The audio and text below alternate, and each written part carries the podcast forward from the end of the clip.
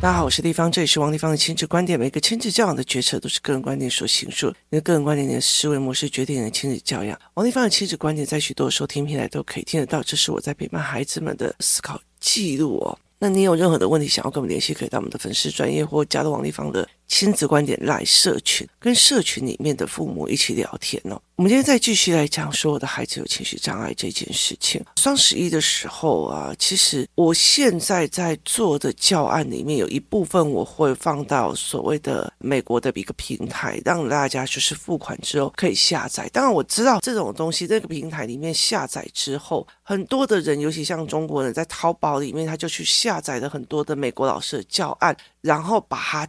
包装重新弄好，然后在淘宝上卖。我知道有这种状况，可是其实有一部分的教案，我觉得。我觉得很多的东西对我来讲是觉得扩散出去是好事哦。那其实就是觉得就是能帮助孩子的是好事。但是有一些教案我会变成的是我们工作室里面师资班里面或者活动带领员他们一对一在向线上教学的时候以后可以使用。那为什么呢？因为我们很清楚的知道说，在这么的过程里面，有些妈妈其实他们在教的时候，他在带领孩子的时候，并不是一个引导思考，而是我要赶快把这个教案给教完，然后让你有。那个思考，然后灌输去，它还是一个家庭统治学的意识，并不是一个家庭关系的意思哦。最近双十一的时候，我们做了一个教案，叫做可能性。可能性它其实搭配了一个面板，一个磁铁板，然后它在每一个教案里面去问孩子这件事情可信度，可信度的这件事情，这个人是不是影响到你的可信度？那其实它也在可能性的思维里面哦。那可能性的一个概念的原因，就就是在你的那个所谓的板子上去看，这个可信度多少，那个可信多少，然后这个可能性有多还是少。那为什么要做这个教案呢？因为很多的孩子跟父母其实不知道，很多的行为会影响到所谓的一个人的可信与不可信的可信度的一个概念哦。我这一次耍赖我不会影响，反正我拿到我要的东西了。我下一次迟到，反正我就已经迟到了，你们还要怎样？就是他没有理解他的可信度有调低哦。那。可能性也是哦，可能性也是说，好，这个东西放在那边，它掉下去的可能性多少？那这个东西你如果做了以后，这个小孩离开你不爽你的可能性有多少？很多的父母其实给的语言就是说，你这样子，你以后会讨人厌的，你就怎样怎样。就是我们的语言里面呢，夹带了非常多的所谓的语言的绝对值。他就是要打我，我就认为他就是故意的。他就是在语言里面夹杂了非常非常多的绝对值哦。其实我前几天哦，在看一个影片的时候哦。就是不小心弄到一个影片的时候，我就跟嘉宾两个人在看啊。因为那个时候我就觉得我们两个已经工作到有点 monkey，快要睡着，然后就随便点了一个影片看。然后呢，那个影片的人哦是这样子，他在一个平台上面有很多的思维整理的，就是有很多的，就是在例如说像我这样 podcast 在讲。然后呢，他已经录了好多期了。然后他私底下也有私教课，就是课程他有公开课，像我这样子，我会有活动带领员的课啊，或者是学习动机的课这样子。那他后来因为教累了，他后来就讲了一句：“好，来。”我有一些课是公开的，是公开的，就是影片是公开，可是有一些影片是要收费的。例如，我最近一直在纠葛某一个人，他其实是一个就是在美国，然后在讲帮中国做投资移民的。他在分析很多政治与社会理论的时候，我觉得蛮有思维性的。但是我就在想，我要不要去赞助他的频道？就你如果成为他的会员，一个月五百块或几百块，好，那我就可以把它遮起来，只有会员可以看的影片打开来看。那所以，我就会在讲这些事。那这个人他也是在做，就是他平常都不用钱的，可是他有一些影片是要付费才能看的。结果你知道吗？他就在整个平台上接到一堆的谩骂，然后他就讲了一件事情哦，他其实跟我讲的很像，就是说他在拍那些影片都是他想到什么就讲什么，想到什么就讲什么，这是一个思考整理，这是一个一个思考的一个地方。可是真正的课程，你是包括课程呐，包括所谓的，例如说我们在讲演讲的时候，它是要有脉络下来的。他必须要整套哟，他可能是我这三个月的经验值，每天这样录录录录录，然后起来的一个脉络思考，所以它是一个脉络的。那所以我在很多的概念里面是，他就讲了一句话说：你们白嫖习惯了哦，现在还白嫖出优越感的，就是我白嫖你的知识，白嫖到尊贵了，你听了意思吗？就会觉得让我觉得很有趣哦。那。可是有没有想过一件事情哦？其实这种文化是怎么来，这种思维是怎么来的哦？那在台湾哦，其实很多人就是在讲说，你要尊重小孩，你要干嘛，你要做什么的。可是，在台湾，它其实包括我有很大的一个部分，包括因为我学过命理学，所以命理跟教养之间的关系是什么？这也是我这几年来，就这半年来，尤其是泰国回来到现在，因为我看到真正的呃小乘佛教那些思维的时候，再去看教养，或者是我最近在看国际关系或国际政治的时候，再去思考教养的来源。你就会非常清楚这件事情，可是这不会是我在 Podcast 上需要整理出来的东西，它是一整套的系统，包括原来我觉得有钱人的思维跟没有钱的人思维，他们在教养的论点跟认知上是完全不一样的。那。很多的概念是这样子哦，那我们在我们台湾这个地方，我们是一个所谓的战后之后做一个重整的，所以其实这群人刚才完成了一场战争之后，他重新来统治一个土地，所以他所有东西都是对错对立观，就是你要听我的，你要照我的逻辑做，那我就是统治者，你就是往下。我们在这样子的教养里面去用绝对的对错，我都是对的，我都是对的，我不可能犯错，所以错的一定是这个孩子。它是一个统治的概念，包括我们教学也是一个统治的概念。所以其实我们都是一个语言要一个对错价值观，我是你妈，我说了算哈，这就是一个我用一个诠释来压死你，或者是我说的就是对的的东西来压死你。好。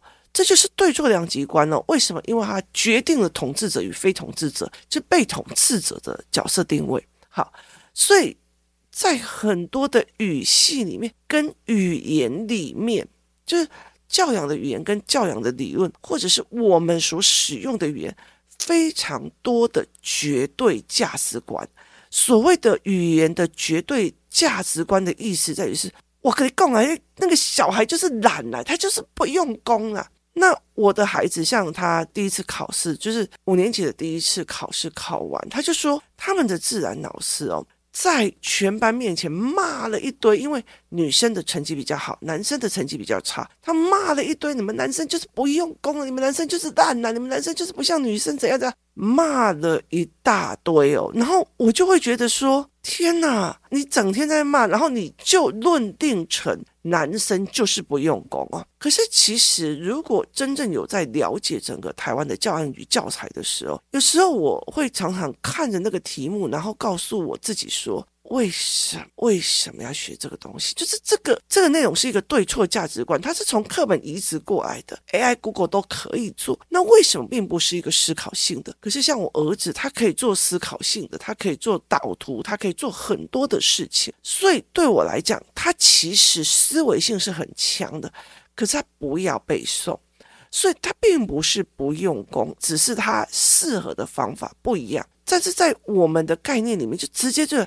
你成绩不好就是不用功啦，你这个人哦，打扰到功课哦，你就是有 ADHD 啊，你就是坐不下来，就是我们要一个对错的绝对值的压制，所以小孩子的情绪的语言也是这样，他就是故意的啦，他就是要为难我啦，他就是他就是怎样怎样怎样啦，他就是我就搞不清楚他怎么想的啦，他就是想要针对我啊，哦。他们就会用这样子的语言去跟人家讲这样子啊。那像我儿子刚刚他就回来进来我房间，然后我在录音，然后他就跟我讲说：“妈妈，我们老师很奇怪呢，他就是想要刁难我们呐。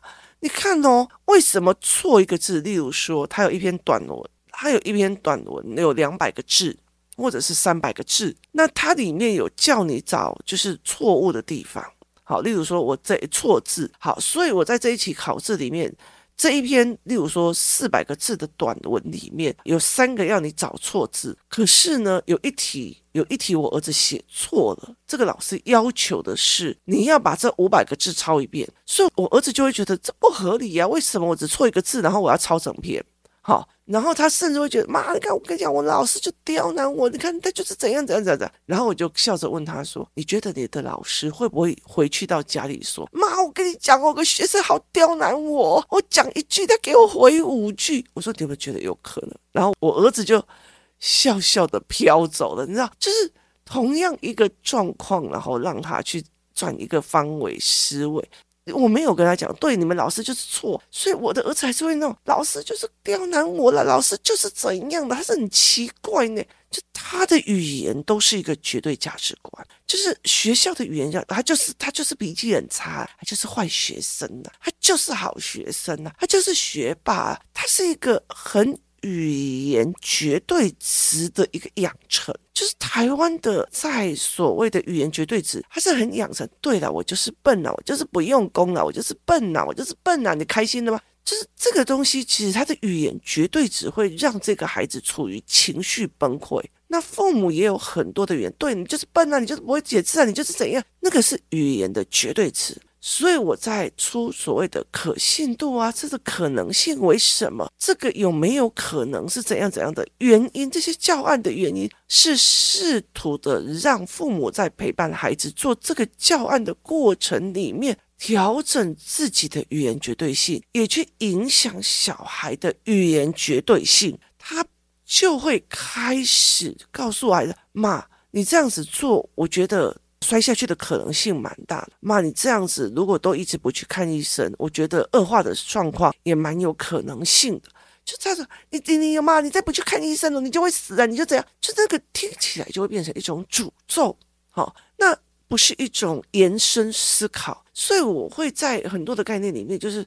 如果这个孩子他的语言就是他的语言就是这个样子，例如说，哎，出去的哦，我要去骑脚踏车，哎，我出门都好好的，骑到一半就下大雨，那个都是我衰的，你看我够衰啊，走到一半哦就下大雨了，你听有意思吗？好，那可是跟哎呀，春天熬不平，春天哦，天气反常哦，怪怪的哦。难免的啦，还有这种天气哦，春天这种天气，有时候午后雷阵雨啊，也很有可能性会有雷阵雨，甚至还会打开的那个所谓的天气的预告，说明天下雨的可能性蛮大的，那要不要带雨伞？我跟你讲啊，明天就是会下雨哦，我看气象报告啊，你可不搞炸好爽，你搞气看嘛呀？就是那个语言的绝对性会造成孩子一代一代的语言绝对性哦，所以其实我一直想要去做教案来去翻转这一块，包括可能性和可信度。为什么？因为你的绝对性越多，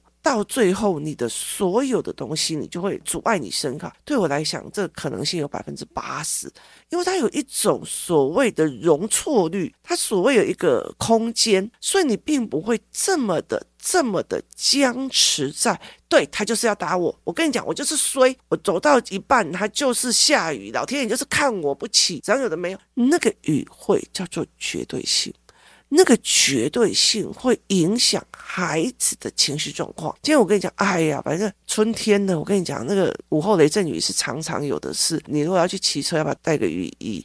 跟哦，我跟你讲，来到阳明山上会忽然下起雨，常常有的是。我以前读书的时候就常常干这件事情，就一下子就会下雨的，是常有的。哦，那么倒霉，我们停完车走到餐厅，它就忽然下大雨了啊！忘记拿伞，我怎么那么笨呐、啊？我怎么那么白痴啊？我怎么不带伞啊？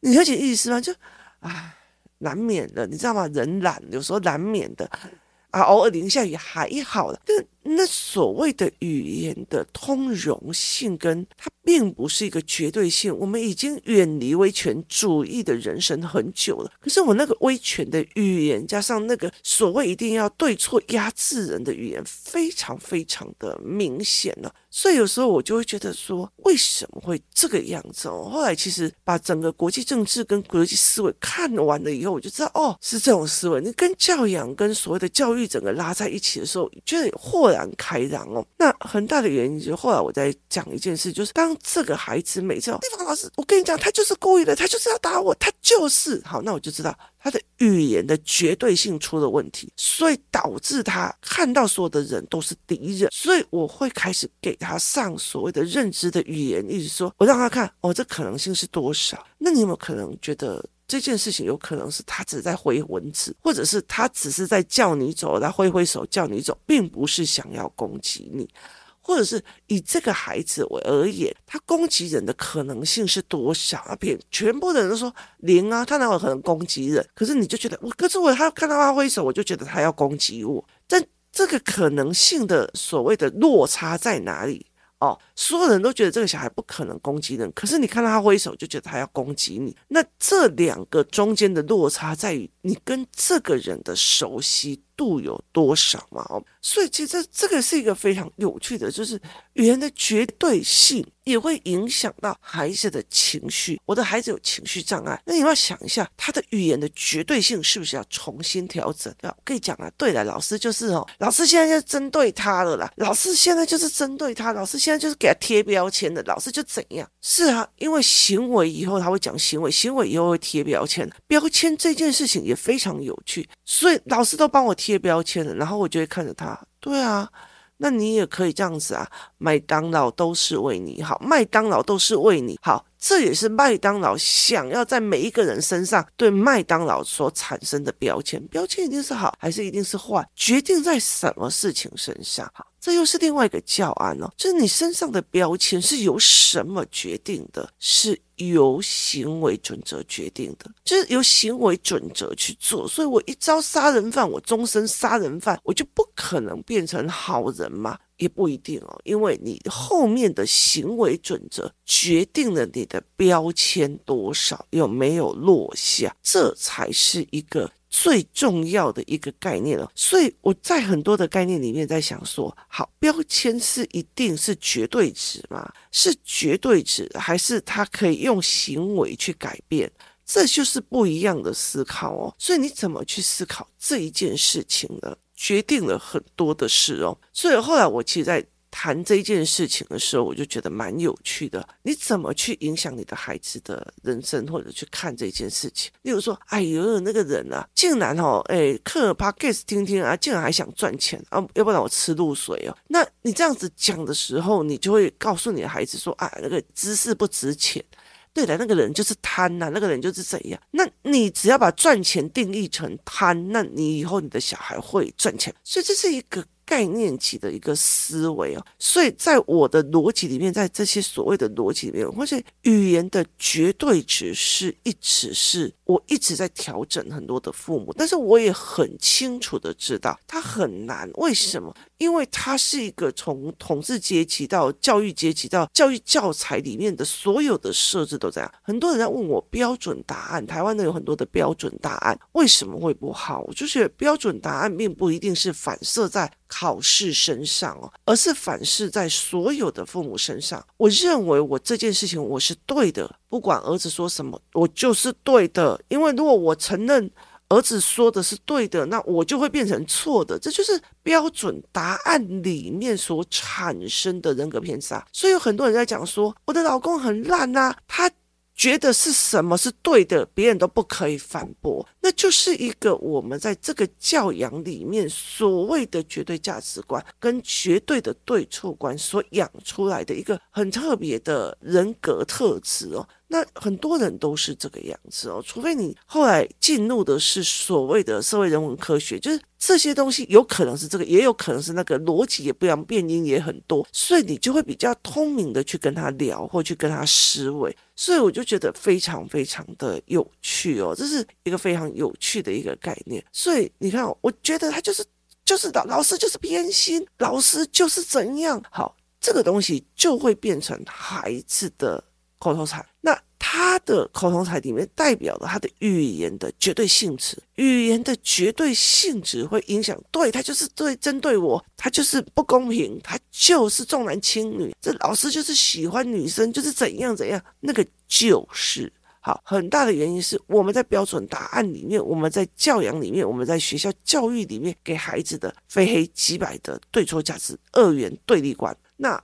所以我才会这么的拼命的想要带领孩子去走。这会不会影响到你的可信度？就是你如果说谎，这会不会影响到你的可信度？你就觉得你的可信度会怎么样移动？那我跟对了，你就说谎，你就说谎，你说谎哦，你很会说谎，你就是谎言，你是说谎家。好。这样子的是完全不一样哦，所以其实，在很多的概念里面哦，台湾不会就事论事去用语，很大的一个就是我帮你讲了一个对错观，压制你，赢了就赢了，这是一个非常非常恐怖的一个社会氛围哦。所以很大的这个社会氛围就是，所以你看在网络上，你那种骂别人骂赢了就好爽哦，然后你就发现。那也不过是酸民啊！真正厉害的人，谁在跟你在网络上骂人哦？所以这是一个非常非常重要的一个概念哦。那很大的一个原因是，我觉得你跟我的立场不一样，我就要骂到你。我今天是红的，我就要骂到你这个死绿枝。然后你是一四五零了哦，然后有时候对了对了，你的蓝脑袋了钉钉了，就他们在骂的一个很大的一个状况，就是你跟我认知不同，若我骂输的，我就是输的，你就是赢了。那我就会变成奴，隶就变成统治者，这是一个很大的概念。可是事实上，很大的一个概念就在于是说，怎么让孩子去摆脱所谓的语言的绝对性质跟语言的绝对值。我跟你讲了，那个就是答案就是怎样啊？那个谁谁谁就是富豪了，他就是世界首富了，他怎样的？就是那个语言知识的绝对值，跟你平常我觉得这可能性很低哦。然后我评估的方式，我觉得怎样怎样怎样。它是完全不一样的一个思维模式，你就是迷糊了，你就是没有把课本拿出来，你就是怎样了，你就是想要跟我说的对了，你就是见不得我好了，你就是没有把我气死哦，你就不甘心了，那个就是，就好像其实这件事你不搞气死哦，你怎么不担心？这小孩闯祸的时候，像我妈会讲这句话，你怎么搞气死呀？你怎么搞说他？用了一个很绝对词，说你做这些行为，其实就是为了要气死他。有证据吗？没有。有推论吗？没有。他的 main idea 是我做任何事情都是为了要气死他。他可以举例 support 吗？没有。有证据吗？没有。然后有支撑点吗？没有。但是我是你妈，我说了算。好，叫语言的绝对词。我说了，我认为了，就是走到最极致的对的。就是走到最极致的对的，然后这个语言的绝对值也会让他过不去。你就是不用功，成绩才那么差了。你就是怎样怎样，成绩才那么烂。好，我告诉你一件事情。如果你的小孩从小都成绩很烂，写作业也很乖，也干嘛？然后你还教他，我跟你讲了，那个谁谁谁就是不用功才怎样，他就是怎样的。好，那你到国中的成绩开始往下掉，分数开始往下掉了，高中的成绩又开始往下掉了，以后，他就开始换他，对，我就是不用功了，我就是怎样了，我就是废物了，我就是就是。